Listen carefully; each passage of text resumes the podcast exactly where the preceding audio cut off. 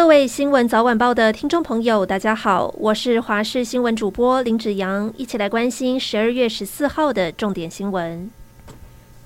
阿根廷在四强赛对上克罗埃西亚，以三比零的比数击败对手，顺利晋级。阿根廷球王梅西终于松口表示，周日的决赛将会是他最后一场世界杯球赛，希望最后这一场比赛也能像前面几场赛事一样顺利赢球。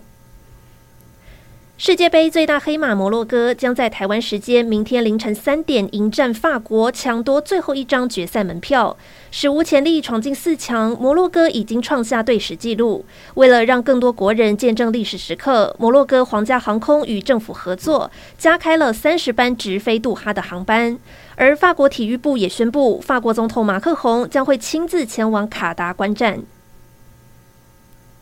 随着中国疫情升温，当地感冒药被抢购一空，会不会影响到台湾？国内药师透露，最近有不少民众上门大量购买止痛药、感冒药，是为了寄给在中国的亲友，担心一个月后这一波抢购潮会导致台湾的药品缺货。对此，卫福部长薛瑞元今天在立法院表示，现象的确已经出现，但是不会影响国内的使用，将会密切观察注意。台北市第三选区立委补选距离投票日剩下不到一个月。根据媒体最新民调显示，国民党籍参选人王鸿威以百分之四十六领先民进党籍吴怡农的百分之三十八，两个人相差百分之八。不过，民调也显示，在二十到二十九岁及三十到三十九岁这两个年龄层，吴怡农的支持度都超过五成。王鸿威则是在五十岁以上选民之间比较受欢迎。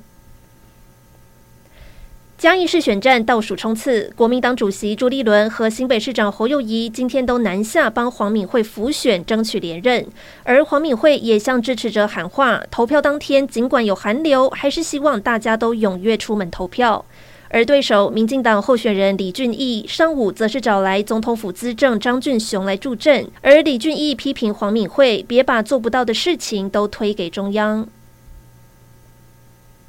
美中科技战越演越烈，美国在十月就祭出一连串半导体生产设备出口管制，不让中国获得先进制造设备来生产晶片。而现在，荷兰和日本也已经原则性同意，会跟进美国对中国的出口管制。现在，三国联手，几乎断了中国购买先进设备的所有管道。中国也已经向 WTO 提出诉讼，指控美国滥用出口管制。